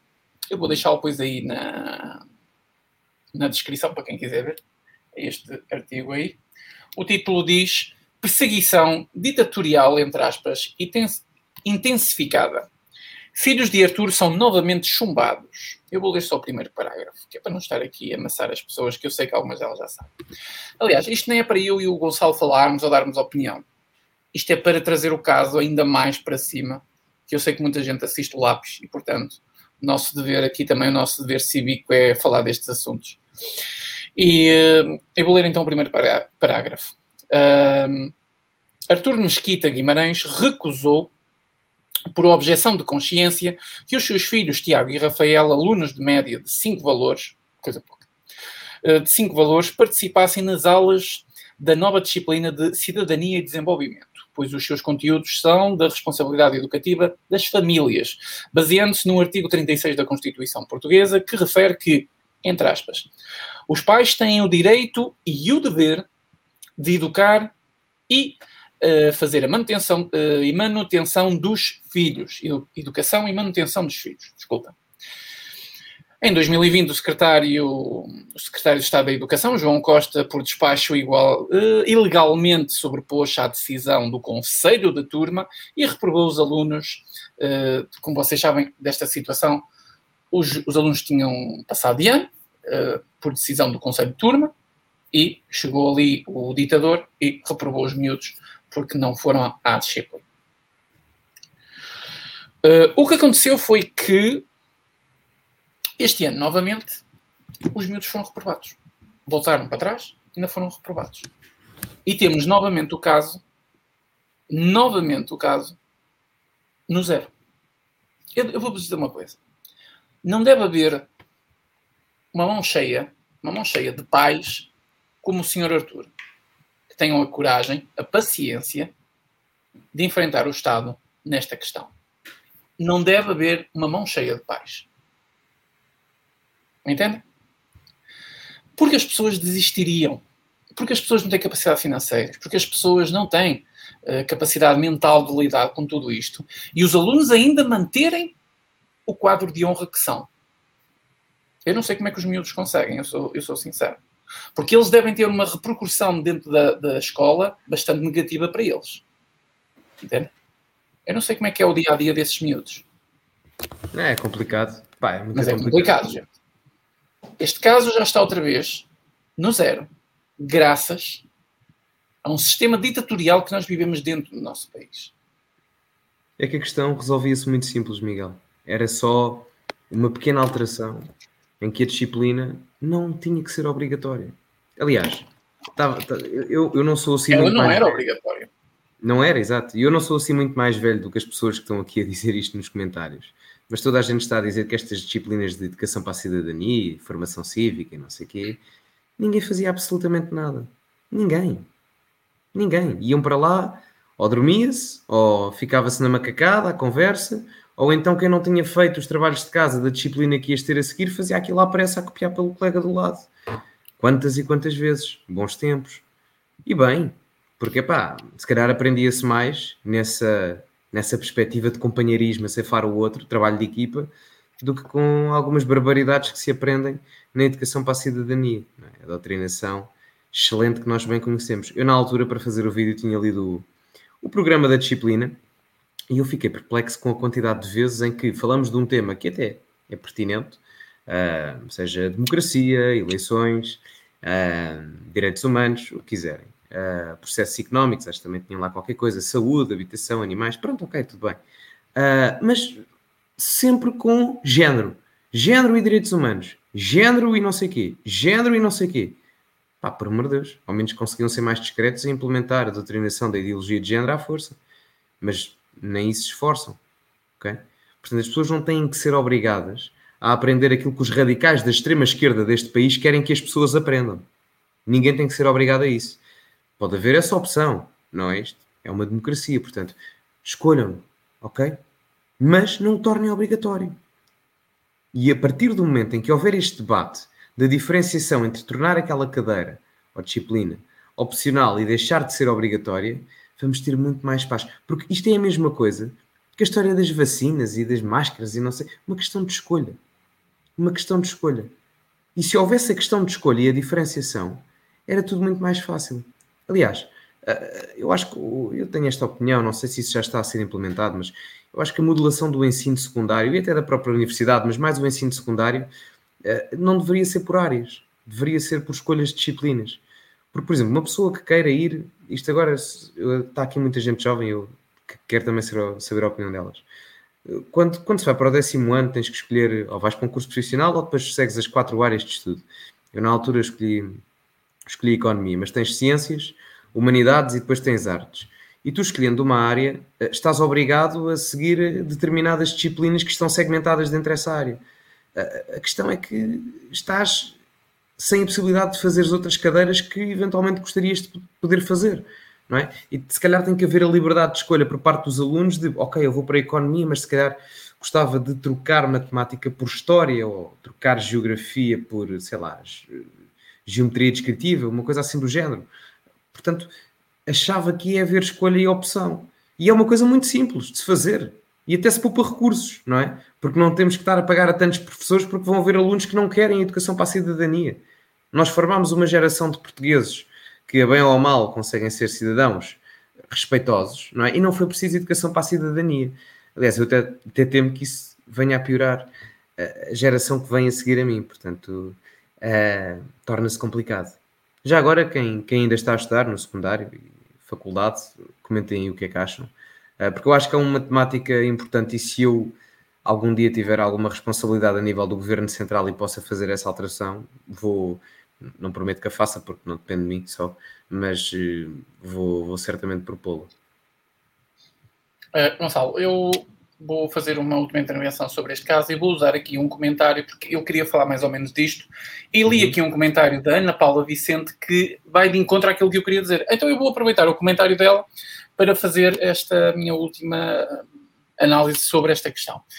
E nada contra o comentário da Ana Paula, aliás, a Ana Paula sabe perfeitamente, já me segue há muito tempo no, no, no perfil, portanto, eu sei que não, não vai levar isto do, do, lado mais pessoal, obviamente, mas uh, este comentário que da Ana Paula é um comentário que muita gente usou como argumento uh, e não consegue defender o, o, Arthur e os filhos por causa deste argumento que, que, que a Ana Paula usa que, que diz assim: apesar desse artigo, que é o artigo da Constituição, que com todo o direito tem, acho que sendo a disciplina obrigatória, é, portanto, exatamente igual a outra qualquer, como português ou história. Bom, primeiro, a, a, escolha de disciplinas obrigatórias ou não não se opõe à Constituição. Uh, as leis têm uma hierarquia no nosso país e, portanto, a Constituição está lá em cima. Se a Constituição tem um artigo que diz exatamente isso, uh, deixem-me ler, que é para não, também não meter os pés pelas mãos, são da responsabilidade educativa das famílias. Uh, os pais têm o direito e o dever de educação e manutenção dos filhos. Se está na Constituição, está cá em cima, uh, está acima de qualquer outra coisa. O que vem a seguir tem que cumprir os requisitos da Constituição. Isto é a primeira coisa que é o suficiente para refutar este, este tipo de, de, de argumento que as pessoas usam. A segunda coisa é a comparação da disciplina obrigatória de português com história ou matemática ou outro tipo de disciplina. Reparem uma coisa, nós estamos a falar desta disciplina, cidadania e, e como é que é? Uh, cidadania e desenvolvimento, mas agora vamos colocar as coisas noutro termo. Agora vamos pegar numa família de ateus que estão a educar os seus filhos de forma ateísta, e têm o direito de o fazer, eu não concordo, mas têm o direito de o fazer. E imaginem que na escola, aquela disciplina, nem sei se ela ainda existe, quem estiver aí que me ajude, aquela disciplina de religião moral católica. Sim, e, sim, é. eu, eu ainda, tinha isso opcional. Não, não sei se existe. A opção de escolher, sim. Pronto, se ela ainda existe, desde sempre foi opcional e não contava para a nota. Pelo menos no meu tempo. Ok? No meu tempo. Era o único sim que eu tinha. Que porra. Eu tinha uns, tinham quatro, basicamente, quatro, tinham três ali, uma disciplina marota chamada matemática, que eu nunca fui muito bom, mas o resto eu era alunos de quatro, mas tinha ali aqueles cinco, que pronto, também já era católico, já tinha algum conhecimento e gostava. Mas imaginem que essa disciplina passa a ser obrigatória, como qualquer outra, português ou história ou qualquer outra. Acham que hum, os pais que são ateus desse, desses alunos, não é? Imaginem que têm um ou dois filhos a estudar na escola, vão gostar que os filhos assistam a aulas de teologia, não só teologia, mas de, de, de sociologia ligada à teologia, acham? Falar de, de, padres, falar de filósofos que estão ligados à Igreja Católica, essas coisas todas. É que uma coisa é falar da disciplina de história e passar pela Igreja Católica para citar qualquer acontecimento. Outra coisa é ter uma disciplina que fala de cristianismo. Da mesma maneira que eu não quero que esta disciplina seja obrigatória, ela pode existir, mas não tem que ser obrigatória, eu também não quero que a religião moral e católica seja obrigatória. Assim como não quero também que a disciplina de música também seja obrigatória. Já agora, no meu tempo, existia a disciplina de música, educação musical, e ela também não era obrigatória, mas essa acho que contava para a nota, se não estou enganado. E eu era aluno também de 4 ou de 5. Um, este é o mesmo critério. Não é por causa disso que nós temos que aceitar e o assunto está arrumado. Não. Repara que, eh, estou a falar, neste caso estou a falar para a Ana, que estou a usar o, o, o, o, comentário, mas no fundo estou a falar para muita gente que usa isto como argumento. Repara que uh, isto foi recusado como uma objeção de consciência. Eu não sei se sabes o que é isso, Ana, e para todos vocês, mas requer um bocadinho de estudo e de curiosidade da vossa parte de perceberem o que é. E obviamente que foi decidido, e justamente, que os miúdos passavam. Até porque esta disciplina, antes destas polémicas todas, antes de existir o caso do Arthur, não era obrigatória. Ela tornou-se obrigatória para combater esta batalha da parte do Estado, obviamente, contra a família do, do, do Sr. Arthur. Estão a entender? Isto é gravíssimo, isto é ditadura a funcionar em silêncio. Infelizmente temos muitas pessoas que são mal informadas e não conseguem perceber a realidade por trás disto. Ok? Uh, sobre a Constituição, eu há pouco ia dizer e não disse, eu não concordo nada com a nossa Constituição em grande parte dela. Já disse isto, a nossa Constituição é marxista. Epá, mas querem mudar a Constituição? Há meios legais para o fazer. Tá bom? É que passar por cima da Constituição, isso é coisa de fascista. E até agora os acusados de ser fascistas sou eu, sou El Gonçalo, é o pessoal do Chega, é por aí. Mas quem está a passar por cima da Constituição é esse pessoal que está lá dentro de, do, do próprio governo. Em que pega na Constituição, quando quer e bem lhe apetece, e faz assim sabe? Portanto, vamos lá pensar um bocadinho, pôr a cabeça a racionar e colocarmos no lugar de várias situações quando falamos de umas e de outras. Pronto. Encerro aqui o. Olha, eu vou só acrescentar este comentário e uma doação do David Rosa, já agora, obrigado, David. Uh, ele diz: um, a disciplina de cidadania tem no programa lendas muçulmanas, mas religião imoral e católica é que é amada fita. Demagogia. Demagogia total. Isto vai de encontro um bocadinho ao que eu disse há pouco, não é? Que é, um, eu acho que pá, foi perfeito. Foi perfeito. Foi perfeito mesmo, David. David, obrigado pela doação. Obrigado, obrigado pela doação e, pelo documentário. Excelente intervenção. É exatamente isso. Yeah, é, mas é mesmo. Miguel, eu tive educação musical, eu também tive no quinto, quinto e sexto, não é? Pai. Era quinto e sexto, salvo eu. Quinto e sexto. Por acaso dava, pá, dava-lhe boa na flauta. Isto não foi o melhor comentário, mas.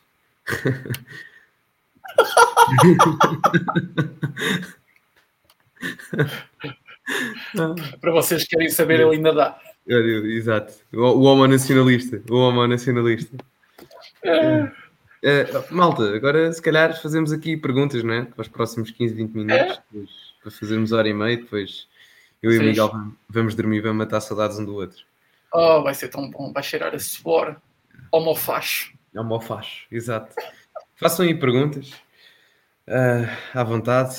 Agora nestes 15 minutos mais. Hugo Pereira, às vezes, saudades.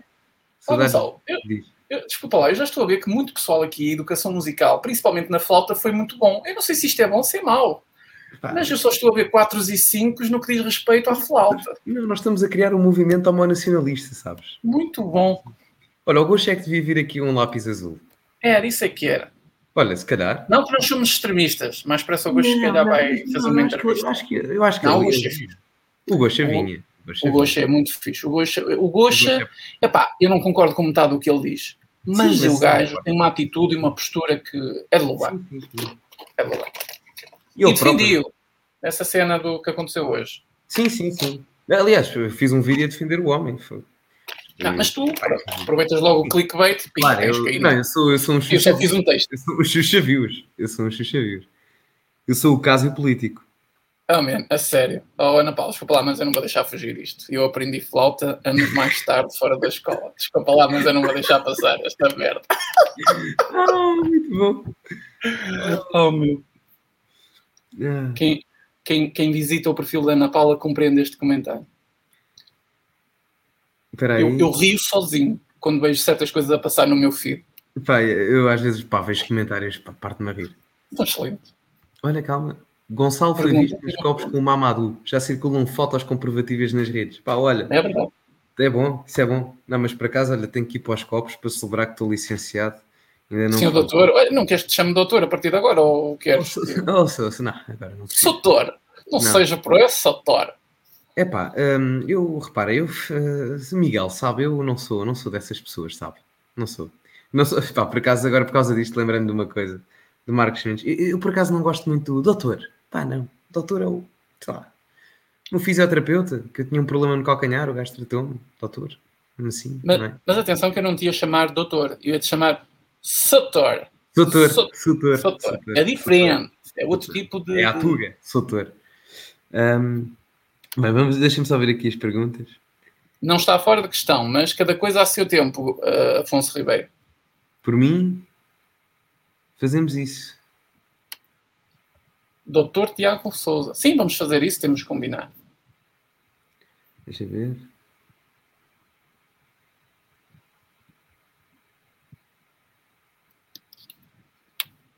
Calcanhar daqueles do Gonçalo. Seu doutor, onde está o Instagram? As babies do BE estão à espera. Olha, As Daniel, babies do BE. no outro dia, em conversa com um amigo meu, não, vou, não posso dizer isto, esquece. Cala a boca. Vou, vou passar. Mete conta-me só a mim, conta-me a mim no, no chat privado. O que é que tá tu vais contar? Já, já, já te conto, já te conto. não acredito. Não posso, não, isto não pode ir embora. Comeste uma miúda do, do bloco. Não pode, não, não, não, isto não pode. Não, não, não, não, não. Olha, não, pai, não, não. Isto não, não. eu, só, eu só fiz uma pergunta, podes responder que não ou que sim. Pai, eu, pá, não. Acho que então, olha, se, se, a justiça portuguesa conseguir entalar ah, assim fui... o Berardo, está a ganho. Já fui, já fui, já tive alturas mais convincentes. Um, é, conta, fica em segredo, só estão aqui 200 pessoas. Um, quando começa a campanha? A campanha pura e dura começa só em setembro, ou quanto muito final de agosto, porque a vida política um, a vida política para em agosto. Uh, a vida política para em agosto e em setembro é que começa é que começa mais a sério. Mas entretanto nós já temos os os preparativos, estamos a, há muito trabalho de backstage a ser feito, ok? Uh, mas quando sai lá para fora, efetivamente, veremos de comunicar mais durante o mês de agosto, uh, mas a campanha pura, pura e dura é, é em setembro. Está aqui alguém a dizer que estamos em lockdown. Era isto que eu ia dizer, exato, se não nos mandarem ficar em casa. É, confinamentozinho. Digo-vos já que houve alguns problemas com coisas que nós já queríamos ter feito uh, e que não, não fizemos, não porque estávamos efetivamente proibidos, mas porque tínhamos medo que acontecesse alguma coisa uh, que pudesse prejudicar esse evento. Pergunta interessante aqui, Gonçalo. Queres fazer um comentário? Ah, espera. Uh, que, que é que acham de... da ideia do. Força. Que acham da ideia do Chega para aplicar cotas máximas para a entrada de imigrantes islâmicos? Eu acho, acho uma boa ideia. Eu, eu já disse, nós um, não sei se a solução é efetivamente, reparem, há, há, um problema de imigração e nós temos de perceber, de excesso de, de imigração, e nós temos de perceber qual é que uh, é a medida mais correta para nós pararmos com esse problema, erradicarmos esse problema. Um, no caso da imigração islâmica, nós falamos de cultura, de uma cultura muito diferente da nossa, é? em que não há respeito muitas das vezes pelos direitos humanos. E, e eu, ao dizer isto, vou ser chamado de islamofóbico quando eu pareço pronto, parece propriamente um árabe, não é? Mas.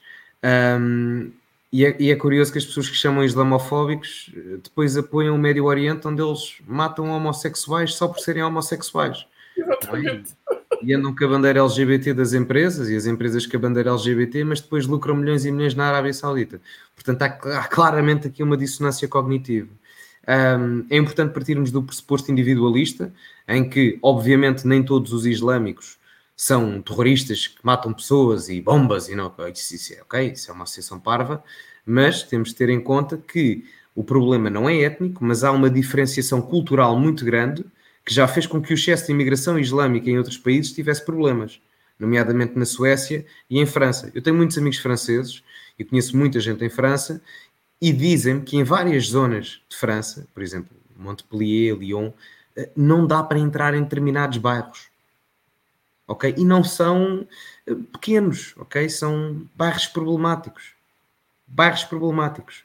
Uh, e o problemático, nós estamos a falar de armas, não é? Em que as pessoas, se uma avó quiser ir passear o neto, não pode, ok? Portanto, isso não pode acontecer aqui. E depois há uma coisa complicada, que é quando nós fazemos imigração em massa, há um risco porque se vem muita gente de determinada cultura que é. Nós estamos a falar de imigração dentro da União Europeia, isso para mim nem, não é que não conta como imigração, conta, não é? Para, para a estatística, mas há espaço Schengen, portanto a livre circulação de pessoas tem que ser mantida. Um, mas quando falamos de uma cultura muito diferente, o que pode acontecer é uma guetificação. Ou seja, as pessoas que vêm desse país, seja, vamos falar do Médio Oriente ou do Norte da África, quando vêm para aqui de forma legal, porque ilegalmente no meu país a governar ninguém metia cá um pé. E, atenção, imigrantes ilegais, não são refugiados, são coisas diferentes, ok? Um, há que perceber que podem criar gatificação, ou seja, as pessoas que vêm em massa fecham-se no seu próprio núcleo, núcleo e não se adaptam e não se integram na cultura portuguesa, ok? Seja a nível social, cultural, gastronómico, não se, não se integram porque continuam fechadas num determinado círculo eh, que era o seu. Portanto, reparem, não são os países que fazem as pessoas, são as pessoas que fazem os países. E se nós colocamos muitas pessoas de uma zona que não é propriamente livre e democrática, nós vamos acabar por ter uma zona cada vez menos livre e democrática.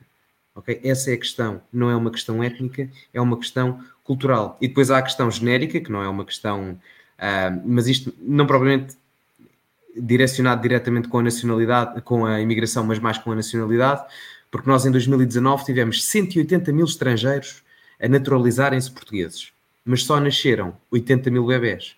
Ou seja, há uma diferença de 100 mil pessoas.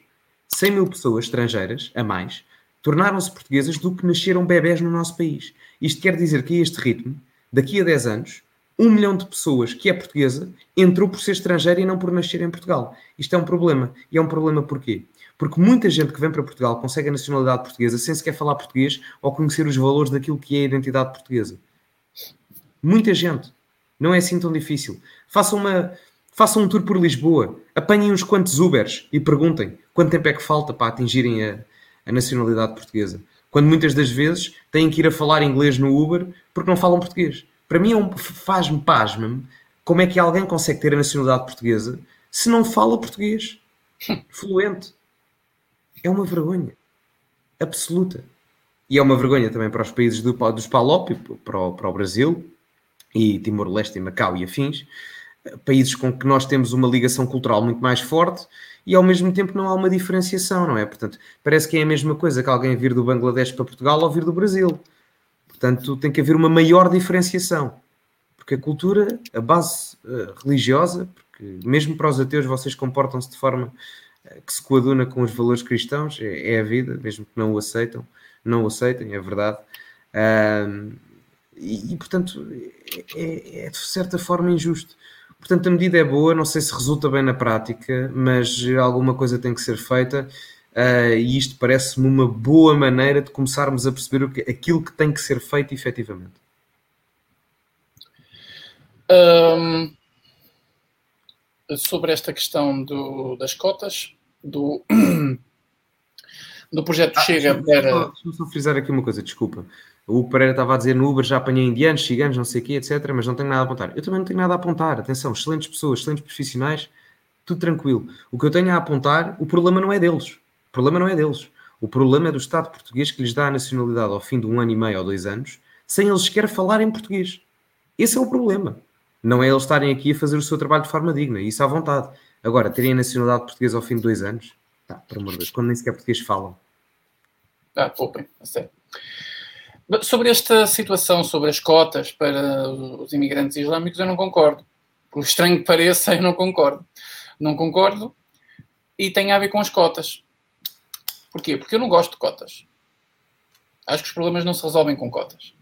E acho que o Chega está a fazer política, mais uma vez. O Chega é muito bom a fazer política e polémica. E isto é mais um desses projetos. Um, eu vou explicar que o porquê de eu não concordar na essência desta questão, mas, no mas concordo no objetivo o qual o Chega quer pois é. chegar, é. que é controlar, quer controlar a, a, a, imigração, como disse o Gonçalo. Exato. Porque este problema não se vai combater com cotas, uhum. porque senão estamos a usar a estratégia do inimigo e isso não se faz. Como um partido de direita não se faz. Estamos Isto tem que ser combatido de outra maneira.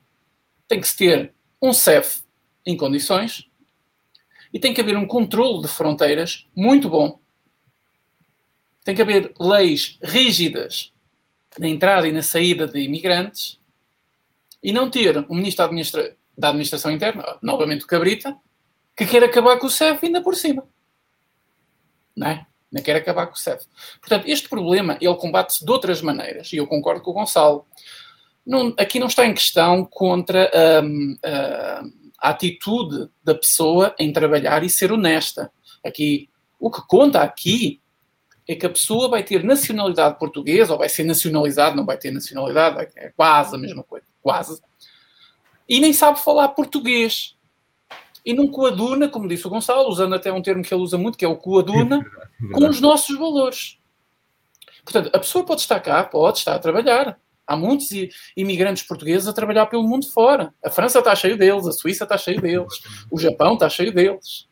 Há muitos, há muitos portugueses a trabalhar aí, também há muitos portugueses no Médio Oriente, no, no Egito, em Angola. Ok, Angola não é do Médio Oriente, é da África, mas estão a perceber, não está? Há muitos portugueses na, Eu até fiquei surpreendido com a, com a comunidade portuguesa, aparentemente dentro do Irão. É, há muitos portugueses espalhados. Mas eu aposto com vocês que a maior parte, esmagadora maioria, não tem nacionalidade dos países onde estão. Principalmente islâmicos. Porque não coadunam, usando outra vez aqui citando o Gonçalo, que quase que estas palavras estão panteadas por ele. Não coadunam com os valores islâmicos. Mas estão lá, podem trabalhar, podem fazer os seus descontos, eh, ganhar a sua vida. Isso não significa que as pessoas têm que se tornar habitantes, têm que se tornar nacionalizadas daquele país. Não sabem nada sobre a cultura, não têm nenhuma raiz com a cultura e transforma-se pessoas, mais pessoas externas em portugueses do que aqueles que estão a nascer. Isto é gravíssimo. Já a partida devia haver aqui um controle e uma filtragem de que não pode entrar mais que aquilo que nasce. Temos santa paciência. E aqueles que nascem, vamos ter que ajudar mais que aqueles que vêm. Desculpem, há, há imigração, legal, obviamente, é ilegal é para neles e pô-los daqui a andar, tratá-los com respeito, porque muitos deles vêm sem perceber porque é que estão aqui. Há que saber distinguir e a polícia a polícia que está direcionada, a polícia de front, uh, sem, ai, polícia de, das fronteiras e dessas coisas do CEF, eles entendem perfeitamente o, o, o grupo de pessoas que vão chegando.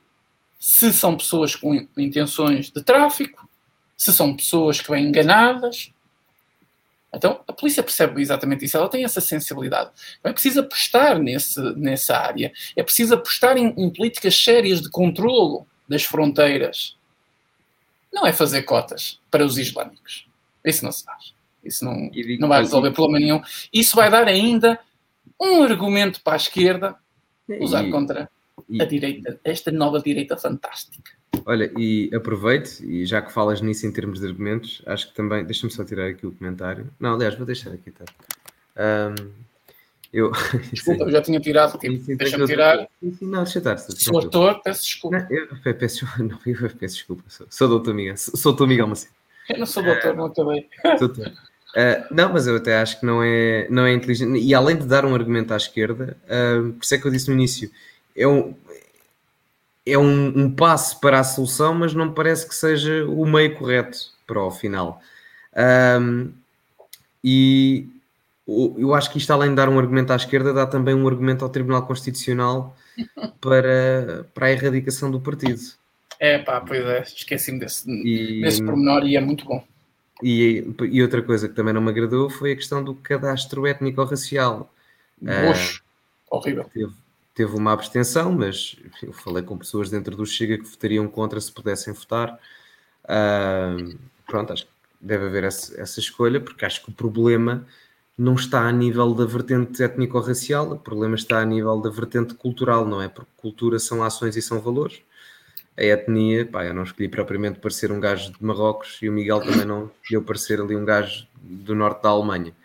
Portanto, não. Eu sou puro, mano. Não, não, não, não, é por aí, não é por aí. Uh... Ah, é, é. Epá, mas repara que eu agora que fui à praia, agora estava a ver. Nós temos que uma diferença de cor de pele. Olha lá, pera, mete aí. Olha, estás a ver? Ah, estás a ver? Pá, que diferença. Eu sou tão branco até brilha. É verdade, é verdade. Mas sabes uma coisa, eu também fui à praia. Fui duas vezes à praia. Tenho o meu braço moreno. Foste? Fui, fui à praia. Eu sei que não se nota, mas eu fui à praia. Pois, eu também fui, fui. Duas vezes já. Mas uso protetor fator 50, senão fico nem um camarão e nem consigo dormir. Ainda tenho que ir parar ao hospital por causa da retenção de líquidos. Pois, eu não. Sabes que os meus genes marroquinos, pá, eu basta-me ali um protetorzinho, um 20 chega. Eu sei, eu. Um e está a andar. Quando Sabe? tu vais à praia, é o sol que tem que usar protetor de Gonçalo. Sim, sim, sim. Exato, exato. Exato. Uh, temos aqui mais perguntas. Olha, Gonçalo, quando puderes terminar, por favor. Ok, fazemos só mais uma e terminamos. Também okay. não, não quero. Uma, uma pergunta rápida. Hum, uma pergunta rápida. Olha, Gonçalo, já estás na nova rede do, do Trump? Já pensei nisso. Já pensei nisso. Não, não, é como o Instagram. Não é como o Instagram. Prometo. Uh, mas eu quero ver quais é que são os adiantamentos da rede antes de. Porque ainda é muito embrionário. Mas já pensei, já pensei nisso, não, não, não vos vou mentir. Já equacionei. Mas quer ver, porque acho que ele teve uns problemas quaisquer que criaram aquilo e eu também quero perceber até que ponto é que aquilo é seguro. Já tens? Yeah. Lindo. Tem que criar. Ok. Tenho 14 seguidores e não fiz nada. Ok? Está bem, mas a rede, a rede tem que ir um mês, não é? Ah, não sei, mas eu já tenho 14 seguidores. Já tenho 14 seguidores já e não fiz nada. Sempre a jogar na antecipação. Uh, eu fiz isto, não quer dizer que, que vá usar. Usei dados, passwords que não, que não são minhas, não é? Usei uma password que inventei o caso do, não é, da fuga de dados e essa coisa toda. Uhum. Portanto, vamos ver. Já tenho. Quem quiser seguir, como eu cheguei recentemente, eu consegui o arroba Miguel Macedo. Só, unicamente. Top. Lindo, lindo. Lindo. lindo. Essa, sabes que o, acho, que acho que é no Instagram, nem, nem o Ronaldo, o Cristiano Ronaldo, conseguiu o arroba Ronaldo. Pois. Porque o, o arroba Ronaldo já pertence ao brasileiro. Portanto, tu, nesse aspecto, já ultrapassaste o Ronaldo. Consegui. E é bom que tu também faças só para garantir o arroba Gonçalo Souza. Agora, por estás a dizer isso, há de haver um chico esperto agora que vai. Vai, vai, vai, vai para criar aquilo. Faça uma live com o gato político. Ele já disse que fazia que houvesse contato. Gonçalo quer te ver na manifestação dia 11. Pedro, eu não sei se dia 11 consigo estar presente por razões profissionais, uh, trabalho, uh, mas se conseguir, eu estou presente. Um, quanto ao gato político, já falámos, já falámos. Um, não se preocupem, não se preocupem, ok? Eu não sei se ele, se ele está a ver isto ou não. Se tiver um grande abraço para ele. Um, portanto, a malta que pediu no Instagram dele uma live comigo e etc, etc, não se preocupem que, que ficará para breve. E quanto ele uh, vir aqui ao lápis azul, é pá, um dia, quem sabe, fazermos. Sabes que eu sinto que isto está a ficar numa espécie de, de, de Avengers, sabes? É de fazer essa montagem. Uhum. Tipo os Avengers, sabes? Reúnem-se os vários super-heróis, estás a ver? Tipo Gato Político, Sim. Miguel Macedo, Gonçalo Souza, super indignado, estás a ver? Era engraçado. Ah, ninguém, uh, ninguém, vai chamar o outro lado, o caralho mais velho, que ninguém vai chamar para cá. ah, muito bom. Uh, olha, o Tiago deixa-me só terminar. E agora, Pedro, obrigado pelo, obrigado, pela tua doação. Um abraço. Obrigado pela doação, Pedro, e um abraço. Um, deixa-me só dizer isto para depois terminarmos. A dizer, o Tiago A pede para eu falar um pouco do movimento Cumprir Portugal. Bem, conheço algumas pessoas dentro do movimento Cumprir Portugal. Eu já fui a, a algumas tertúlias uh, do movimento Cumprir Portugal. Até, até, fui falar, fui um dos oradores numa tertúlia deles. Receberam-me sempre muito bem. Uh, são pessoas se coadunam em termos de valores àquilo que eu penso e que têm uh, uma boa ideia estruturada daquilo que Portugal precisa em vários setores. discordamos em algumas coisas, mas acho que isso é natural mas fazem um excelente trabalho uh, e acho que se quiserem acompanhar, acho que efetivamente devem, devem segui-los. Eles têm conta no Instagram, não sei se tem YouTube, acho que não, mas sigam-nos no Instagram, que eu sei que eles têm, no Facebook, porque eles fazem um trabalho de intervenção muito bom e, e merecem todo o apoio. Miguel. Muito bem. Gonçalo, vamos despedir e depois passo-te a palavra, está bem? Está bem. Tá bem. Já sabes que eu termino e trato da, dessa sim, sim, sim. Uh, muito obrigado pela vossa presença e mais um lápis azul. Obrigado ao Gonçalo por este, por este lápis azul. Uh, ao início esqueci-me, lembrei-me agora, por acaso, lembrei-me do pessoal do podcast. Um grande abraço para vocês. Eu posso me ter esquecido de vos citar, mas com certeza que esta live vai lá parar ao podcast. Um, grande abraço para todos, obrigado pela vossa presença. Início estava um bocadinho complicado porque nós já não vínhamos aqui há algum tempo Agora, por fim, já esteve mais confortável, quase atingimos 200 pessoas. Uh, fiquem bem, fiquem todos com Deus, um resto de uma boa semana, fiquem atentos e atentos também aqui à, aos nossos canais, redes sociais. Eu tenho um novo perfil do, do Facebook, quem quiser seguir, esteja à vontade. É só pesquisar Miguel Macedo, se não encontrarem assim, metam Miguel Macedo Patriota, eu vou encontrar certamente. Na nova rede do Trump é só Miguel Macedo. No mundo inteiro sou Miguel Macedo, toma é. E um, também tenho o Insta, embora o meu Insta, eu fechei o Insta por estratégia, porque eu recebi uma notificação do Instagram. Uh, podia ficar sem a conta em breve, então eu decidi fechar e uh, expulsar algumas pessoas para não ficar sem a conta. Estou farto de fazer contas. E um dia farto-me tanto que fecho tudo e vou-me embora. Por isso, decidi fechar o Instagram, foi estratégico. Uh, um abraço para todos. Gonçalo, para ti também. Fico por aqui. Até à próxima. Fiquem todos com Deus. Até à próxima. Boa noite. Obrigado, meu amigo. Uh, maltinha, malta gira e cambada de fachos. Uh, ao mano sinalistas. Espero que tenham gostado do Lápis Azul 60. Uh, estaremos aqui para a semana, daqui a uns dias. Logo depois uh, vamos, vamos comunicar. Para o Lápis Azul 61. Temos que fazer o interativo e temos que fazer a jantarada, temos que marcar isso. E portanto, fica prometido aquilo que já estava prometido antes. Portanto, meus amigos, um grande abraço a todos, muito obrigado e acima de tudo, cultivem-se.